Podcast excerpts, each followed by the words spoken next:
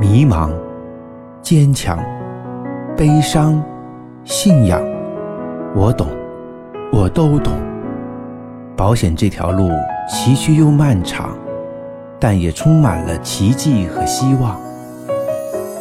严炳祥谈保险之做保险长长久久，欢迎您收听。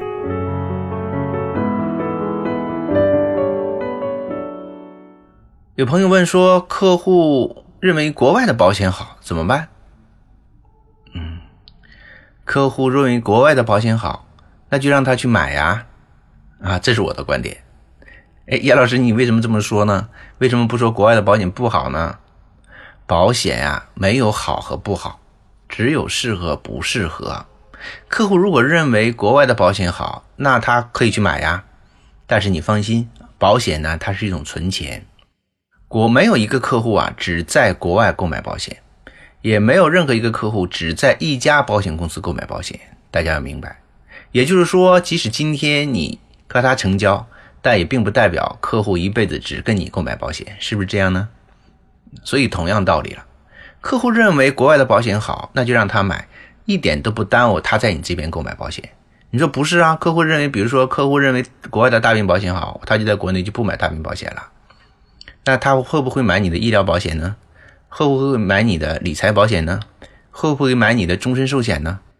啊，所以大家的思维要开阔一些，客户的需求是方方面面的。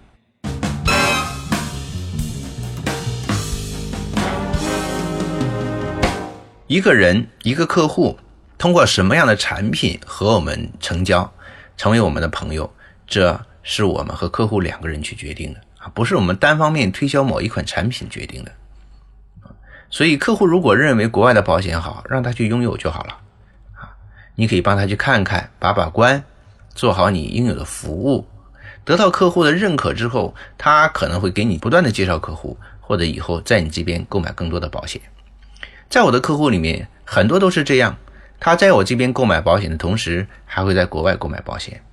保险如果是资产的话。客户做全球的配置，在做境外的配置是很正常不过的事情啊，所以大家不要大惊小怪，不要大惊小怪，嗯，做好你自己的服务品质，专业提升啊，客户认可的是你的人，如果暂时不认可你的产品也没有关系，客户给你介绍客户，客户还会未来加保，因为买保险是一辈子的事情啊，是刚刚开始。客户一辈子不可能只买这一份保险，大家要耐心去等待开花结果的一天。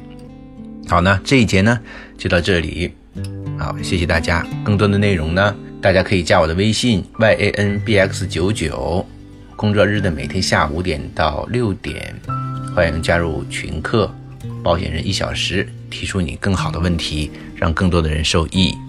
谢谢。